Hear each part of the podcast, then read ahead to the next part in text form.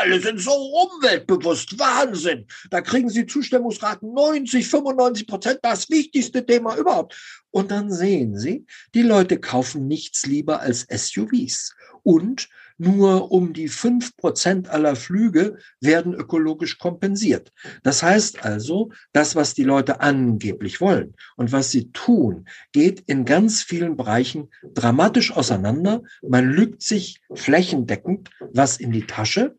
Das bedeutet auch, dass wir eigentlich heute perverse Mehrheiten haben. Wenn sie arm sind, dann sind sie in diesem Land ausgegrenzt. Sie werden verachtet. Sie sagen nicht, was weiß ich, der Kapitalismus ist schuld oder Bill Gates ist schuld oder so, sondern sie sagen, oh Gott, hoffentlich sieht mich niemand. Anders gesagt, wir brauchen eine Weltregierung. Servant Politics, der Podcast für politische Reflexionsimpulse. Herzlich willkommen zu einem neuen Podcast von Servant Politics. Mein Name ist Claudia Lutschewitz und ich spreche heute mit Professor Thomas Kliche. Guten Tag, Herr Professor Kliche. Schönen guten Tag allerseits. Herr Professor Kliche, Sie sind Diplom-Politologe und auch Diplom-Psychologe. Und Sie haben sich auf drei Schwerpunkte, würde ich mal sagen, spezialisiert oder Sie haben drei Schwerpunkte. Einmal die Politikpsychologie, dann die Präventionsforschung und schlussendlich auch noch das Bildungsmanagement für frühe Bildung. Das klingt alles sehr, sehr spannend und deswegen bin ich jetzt auch sehr gespannt auf Ihre Impulse zu meinen Fragen. Und wenn Sie keine weiteren Fragen haben, dann würde ich einfach mit meiner ersten Frage jetzt starten. Ja. Herr Professor Kliche, wenn Sie so an Politik denken, was ist nach Ihrer Auffassung und Meinung die Aufgabe von Politik? Grob gesagt, Zukunft gestalten. Also wir machen Politik, weil wir ein besseres Leben haben wollen, eine bessere Welt. Es geht in Politik darum, die Welt zu verbessern. Und das passiert im Grunde auf drei Ebenen oder in drei Schritten. Erstmal entwickeln Menschen gemeinsam Entwürfe, wie eine gute Zukunft aussehen kann. Früher nannte man das auch Utopien. Die kamen sehr oft aus sozialen Bewegungen, zum Beispiel der Arbeiterbewegung. Also da wurden Erfahrungen aus dem Alltagsleben genommen und zu einem Anliegen und einem politischen Ziel umformuliert. Und dann gab es Parteien, die diese Anliegen Anliegen aufgegriffen haben und in Programme geschrieben haben. Das und das und das sind die wichtigen Punkte, wie wir eine bessere Welt aufbauen wollen. Also Entwürfe entwickeln. Das ist die erste Ebene. Die zweite Ebene ist dann dafür Bündnisse zu finden. Das ist in unserer Demokratie organisieren, also Anliegen in einer Organisation bündeln und dann einen Wahlkampf führen, um möglichst viel Unterstützung dafür zu gewinnen. Also zweite Ebene, Bündnisbildung. Und die dritte Ebene ist dann, wenn man eine Mehrheit hat, diese Ziele, diese Entwürfe einer besseren Welt, eines besseren Lebens umzusetzen, auch gegen Widerstände und bei Hindernissen anzupassen, aber im Kern dabei zu erhalten. Das ist natürlich die Aufgabe von Gesetzgebung, Parlament und Regierung, also ähm, Ministerien, Kanzler, Präsident, wer auch immer. Ähm, und, und das Problem dabei ist natürlich, ist, was ist der Kern und was kann erhalten werden. Und wenn Sie das jetzt mal in die momentane Gegenwart reflektieren, wie nehmen Sie das dann jetzt gerade in der Politik wahr? Grausig.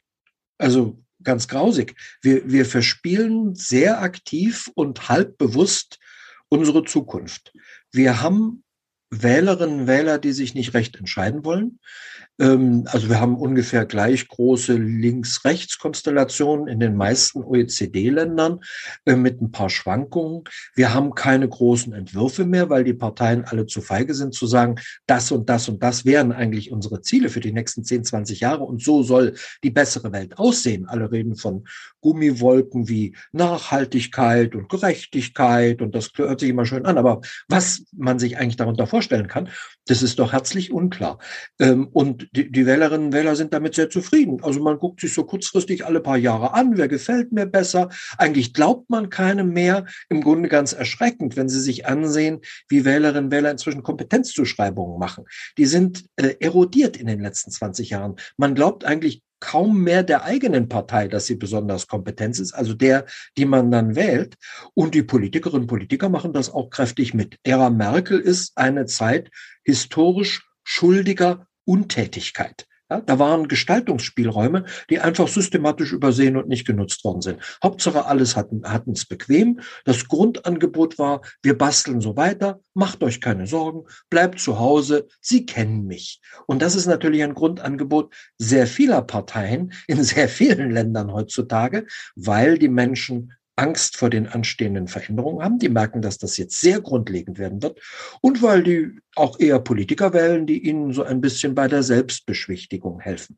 Also so eine ganz miese Komplizenschaft zwischen Feigheit der Wählerinnen und Wähler und Feigheit der Politikerinnen und Politiker.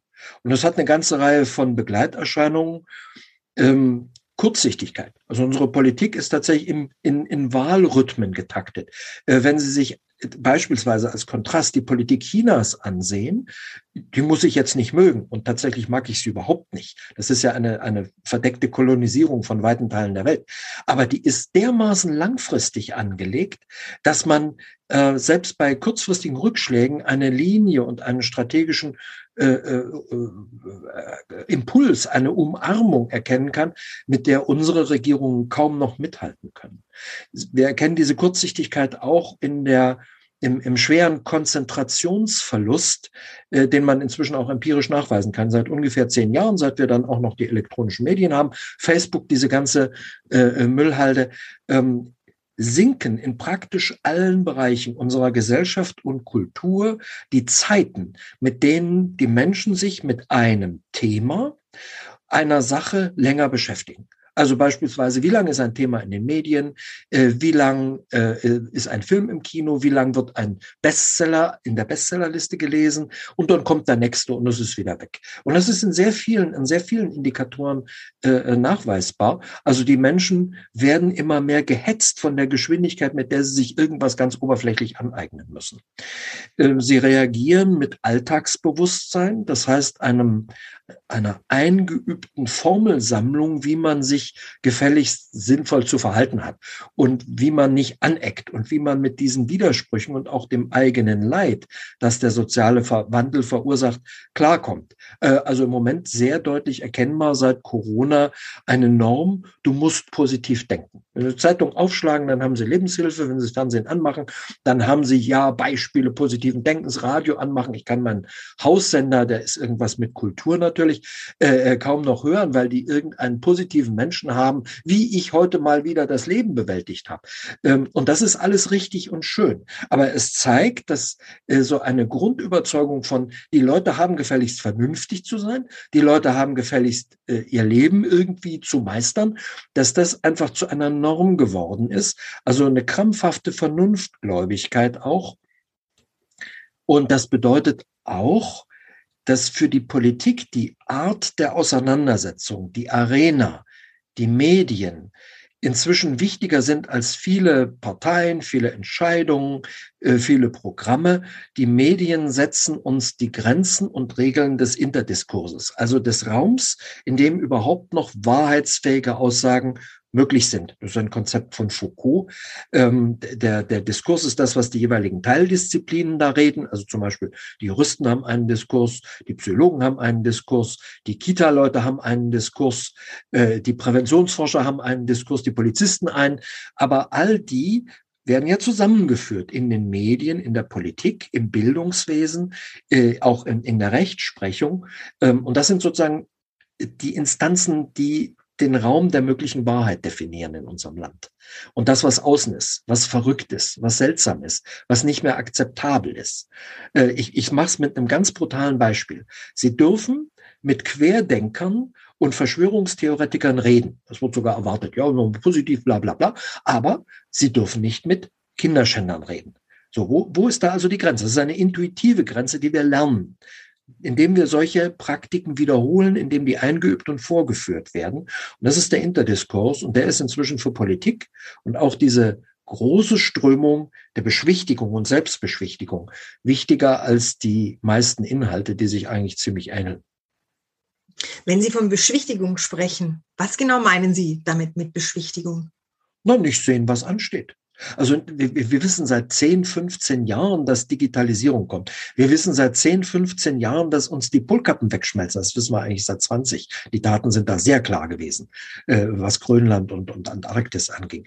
Äh, wir, wir wissen seit 10, 20 Jahren, dass Atomwaffen, die irgendwo auf der Welt rumliegen, womöglich irgendwann genutzt werden. Also da gab es ja in den 90er Jahren Bemühungen, die wieder einzusammeln und einzufangen. Die Ukraine hat ihre an Russland ausgeliefert, um das als äh, äh einzustreuen.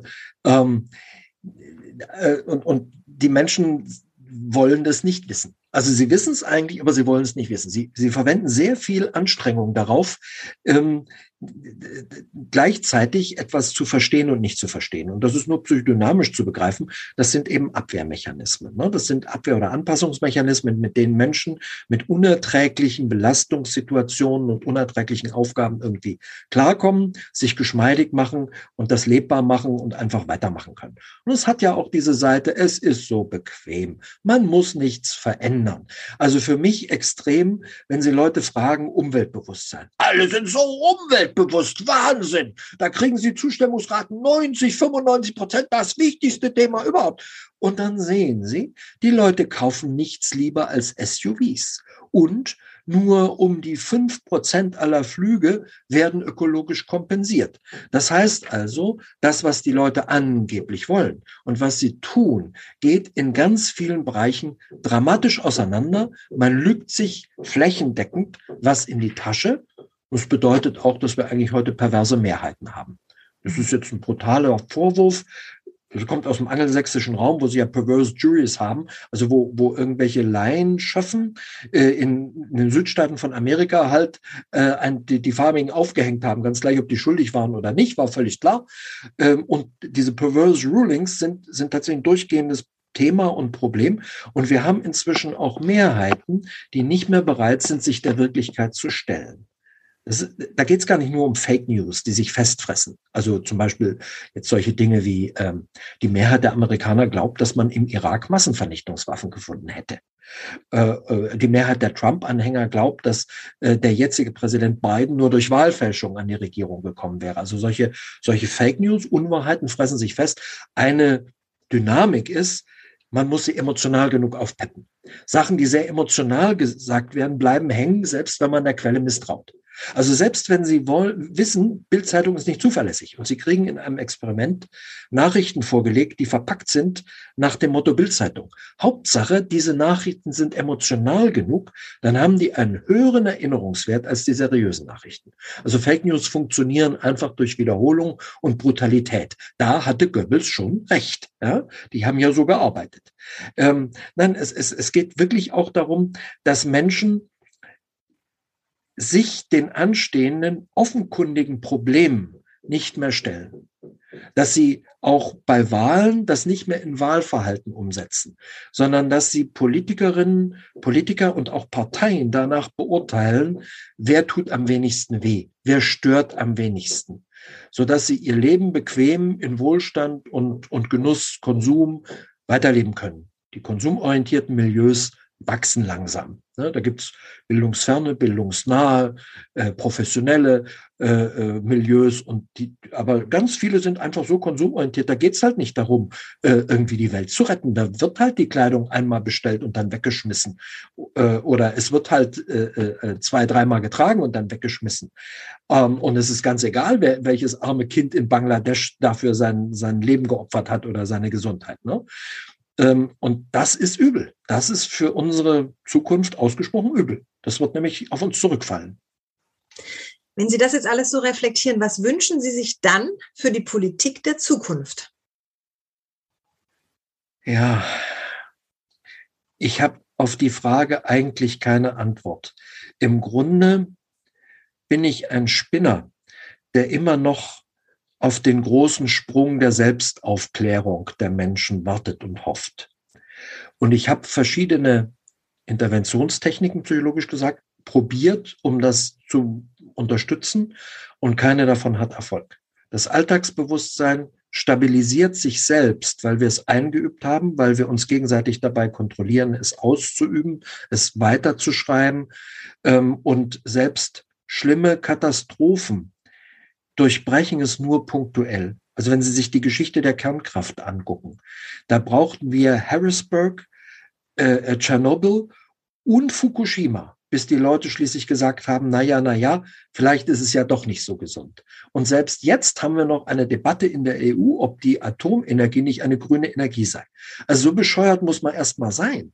Und das funktioniert aber, da schreit niemand, oh, die, die sind ja gaga oder was, sondern das sind im Grunde Abwendungen von der Vernunft, die viel grundlegender sind als die Akzeptanz von Fake News.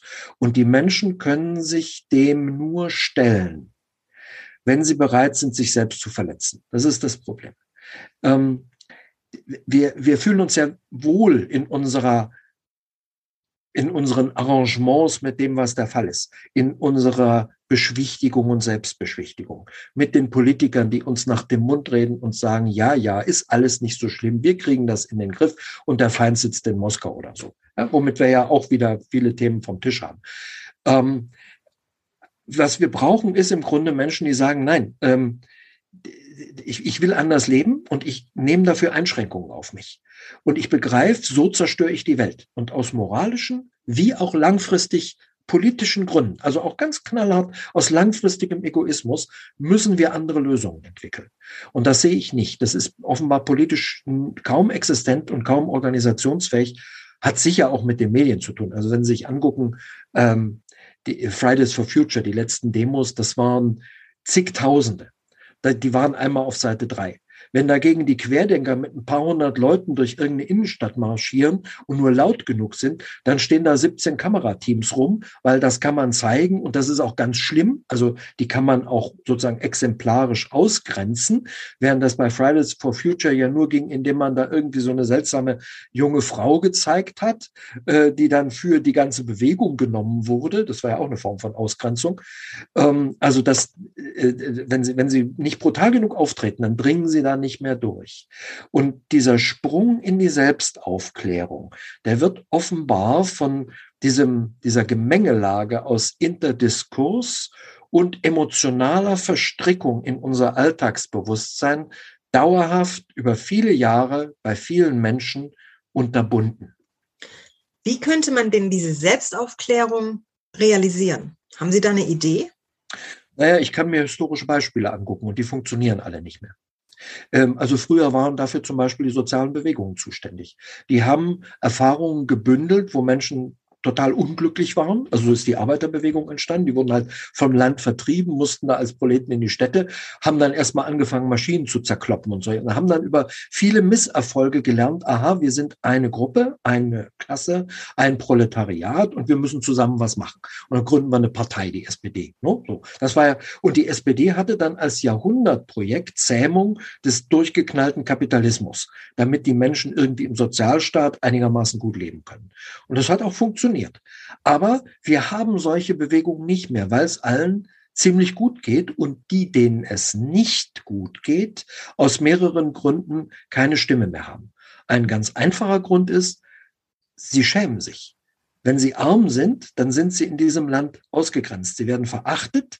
Sie sagen nicht, was weiß ich, der Kapitalismus ist schuld oder Bill Gates ist schuld oder so, sondern sie sagen, oh Gott, hoffentlich sieht mich niemand. Das heißt, das ist, das, die sind nicht organisationsfähig. Die haben auch weniger Bildung, die haben weniger Gesundheit, die haben überhaupt weniger Ressourcen, weniger wissenschaftlich ausgedrückt kulturelles und soziales Kapital. Ähm, das heißt, dieser Weg fällt weg. Auch der Weg über Katastrophen, den Gott verhüten möge, fällt weg. Also äh, viele Impulse im letzten Jahrhundert kamen aus Diktaturen und zwei Weltkriegen. Polemos Panton Pata, da ist ganz viel Veränderung passiert. Nun könnte man darüber philosophieren, ob Konflikte prinzipiell gut sind. Ich glaube das nicht. Der Preis ist zu hoch. Ne? Also wenn, wenn jetzt äh, Beispiel Putin mit dem Atomsäbel rasselt, dann tut uns das allen nicht gut. Und wenn jemand zurückrasselt, dann ist das noch gefährlicher. Ähm, ist bisher nicht passiert, aber muss man sehen. Äh, also die, die Art von Konflikten, die da ansteht, ist inzwischen zerstörerisch für die ganze Menschheit. Das heißt, solche Katastrophen sind eigentlich keine Dinge mehr, die wir riskieren dürften. Ähm, und damit sind wir angewiesen auf Einsicht. Und die ist arg langsam. Glauben Sie, dass es die Möglichkeit irgendwo gibt, diese Einsicht zu beschleunigen, wenn Sie sagen, die ist zu langsam? Hier scheint mir die Psychologie und Soziologie zu enden und die Moral zu beginnen. Wenn Menschen ihre Seele nicht bewegen wollen, dann werden sie den breiten, bequemen Weg wählen und nicht den engen, schmalen. Und sie wissen, der eine führt in die Hölle. Bequem, breit, man kommt leicht voran, man fährt mit dem gefederten Wagen. Und wer nach oben will, der muss eigene Wege suchen, der muss schmale, enge, dornige Pfade gehen. Und das ist unbequem und ja auch nicht positiv und dadurch gehen es die Menschen nicht an, diesen Weg. Das, das sind Umwege, das sind biografische Kosten, das sind krumme Karrieren, das ist Verzicht auf Konsum, äh, mal halt äh, nicht nach Malle fliegen oder keine Kreuzfahrt machen. Ähm, also das Leben scheint erstmal zu schrumpfen. Und das, was man dafür bekommt, das sind die Menschen nicht gewöhnt. Ähm, die, die Menschen empfinden Einsicht, früher würde man auch sagen Erleuchtung oder Glaube oder Gottesnähe oder was auch immer, also die Entwicklung ihrer Seele eigentlich nicht mehr als Gewinn. Im Gegenteil, wenn die Seele sich bewegt, dann kann es ja sogar sein, dass ich nachher ganz einsam bin, dass ich mich isoliere, dass ich von anderen missverstanden oder angegriffen werde. Äh, das, das tut dann weh und das möchte ich nicht riskieren. Ich stelle normalerweise in unserem Podcast immer die vierte Frage ist immer die sogenannte Glaskugelfrage oder auch Kanzlerfrage. Ich habe mir jetzt gerade in unserem Gespräch oder in Ihren Impulsen so ein bisschen durch den Kopf wandern lassen, macht diese Frage bei Ihnen überhaupt Sinn? Weil ich finde, Sie haben so wahnsinnig viele tolle Impulse. Ich glaube, ich würde diese Frage gerne anders stellen wollen. Und zwar würde ich diese Frage jetzt einfach mal so stellen, wenn Sie sehen, was momentan passiert auf dieser Welt, was sind, was glauben Sie, sind so drei Punkte, die Sie sofort ändern würden, wo Sie sagen, da und da könnten wir Menschen drangehen? Es ist natürlich vielleicht steinig oder auch ein engerer Weg. Aber was wären so für Sie Möglichkeiten, wo Sie sagen, da sehe ich eine Chance für uns Menschen oder vielleicht auch für die Gesellschaft? Ja. Äh, nicht eine, sondern wahrscheinlich die einzige. Wir werden keine zweite kriegen. Äh, wenn, wenn der, der, der Klimakollaps kommt, dann werden wir in eine Schere kommen. Einerseits sinken die Steuerungsressourcen des Staates. Noch kann er Schulden machen, aber irgendwann sind bei uns auch die, die Glaubwürdigkeit der, der Schuldendienste zu Ende. Äh, und dann, dann wird es auch sehr teuer, äh, weitere Kriege oder, oder Unterstützung oder äh, Änderungsprogramme noch zu finanzieren. Ähm, und das wird Russland auch als erstes erleben. Das, das wird ein, ein sehr schreckliches Erwachen geben. Ähm, nee, es sind, es sind vier große Herausforderungen und da müssen wir was ändern. Erstens, wir müssen unsere Lebensweise nachhaltig machen. Das heißt, wir müssen ganz viel Energie und Rohstoffe einsparen. Die müssen echt recycelt werden. Die Städte müssen möglichst autark werden. Wir brauchen weniger Individual- und mehr öffentlichen Verkehr. Ähm, wir, wir müssen die Landwirtschaft umstellen. Also da ist ganz viel zu tun. Und im Grunde gibt es für all das technische Lösungen. Das heißt, Ihre Frage ist sehr präzise formuliert. Wo kann man es machen? Da muss man und kann man. Es gibt Lösungen. Der zweite Punkt ist teilweise beantwortet und teilweise nicht. Da geht es nämlich um Gleichheit. sage ich jetzt aus Sicht der Präventionsforschung, da haben wir gute internationale Evidenz, wo die Einkommens- und Vermögensgleichheit höher ist, Stichwort Gini-Koeffizient für die Volkswirtschaftler, ähm, da sind Menschen glücklicher, also das Wohlbefinden ist höher, äh, Bildung ist besser, äh, Lebenserwartung ist höher, Gesundheit ist besser. Deshalb ist es für die Präventionsforschung ganz wichtig. Das heißt, wo die Ungleichheit sehr groß ist, da verschleißen wir Menschenleben. Und da geht es nicht um Aufstieg durch Bildungschancen. Das ist zu langsam, sondern wirklich auch Einkommens- und Vermögensgleichheit. Und damit verbunden ist natürlich für uns als Gesellschaft die Frage, wie kriegen wir diese asozialen Tech-Konzerne unter Kontrolle? Also die GAFAs, ne? Google, Apple, Facebook, Amazon, die, die ja einfach entschieden haben, wir müssen uns nicht mehr an nationales Recht halten, sondern wir, wir wandern hin und her und melden uns hier an und dort an und dann zahlen wir möglichst gar keine Steuern und dafür machen wir aber den Handel kaputt und die Arbeitsbedingungen kaputt und die Umwelt kaputt. Also ist uns doch egal.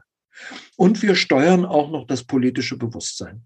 Das heißt, da hat sich eine neue Macht gebildet, die mehr Umsatz und äh, äh Erträge liefert, als der meiste Teil der Staaten auf der Welt, auch als viele Bundesstaaten in Deutschland, muss man sich klar machen. Und die eigentlich national nicht mehr zu kontrollieren ist.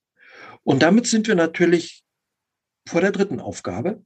Wenn wir das unter Kontrolle kriegen wollen, dann brauchen wir im Grunde eine Weltinnen- und Weltsozialpolitik. Anders gesagt, wir brauchen eine Weltregierung.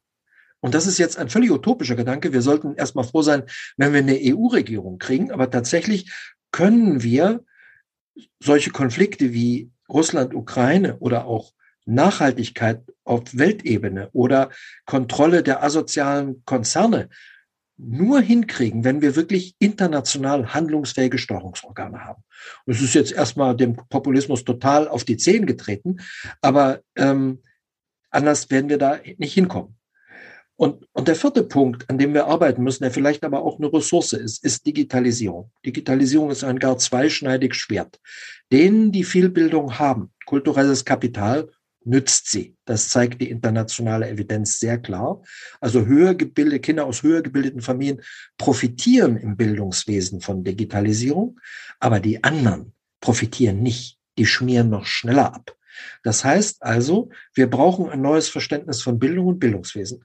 Und also nicht einfach neue Computer hinstellen, sondern die wirklich einbinden in langfristig gedachte soziale Praktiken, also Orientierungswissen und Kompetenzen, um sich von dieser drohenden Symbiose mit dem Internet zu lösen. Also wir sehen das ja jetzt nicht nur an den steigenden Zahlen von Internetsucht und Facebook-Sucht, also soziale Netzesucht und Glücksspielsucht, Online-Glücksspielsucht. Das geht alles hoch. Das ist jetzt trivial.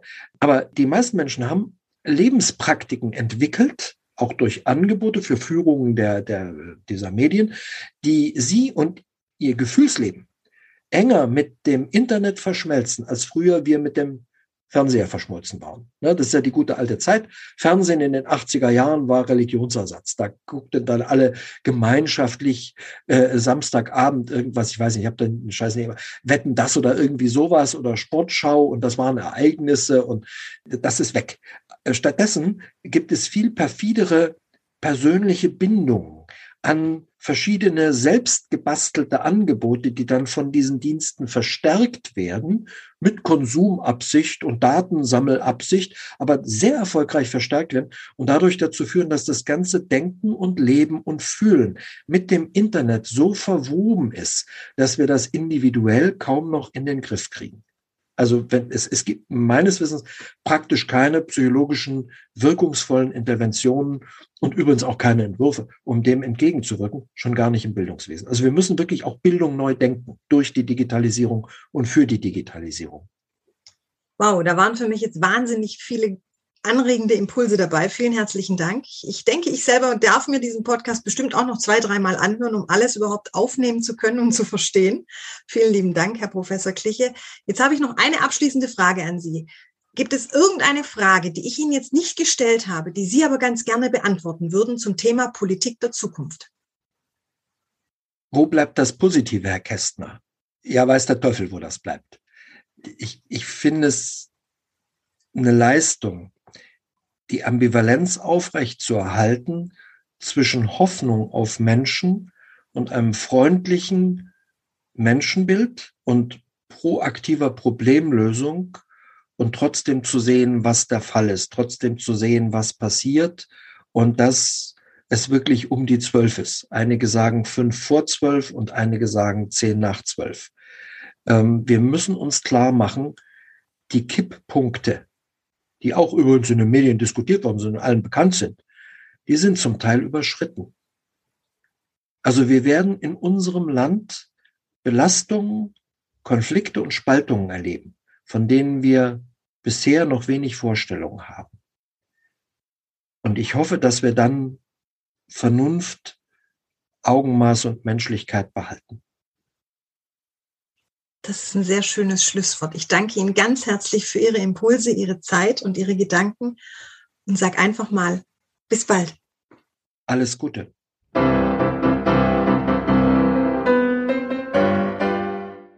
Servant Politics gibt's auf Spotify, Apple Podcasts und überall, wo es Podcasts gibt. Abonniert uns gerne und hinterlasst uns eine Bewertung. Servant Politics, der Podcast für politische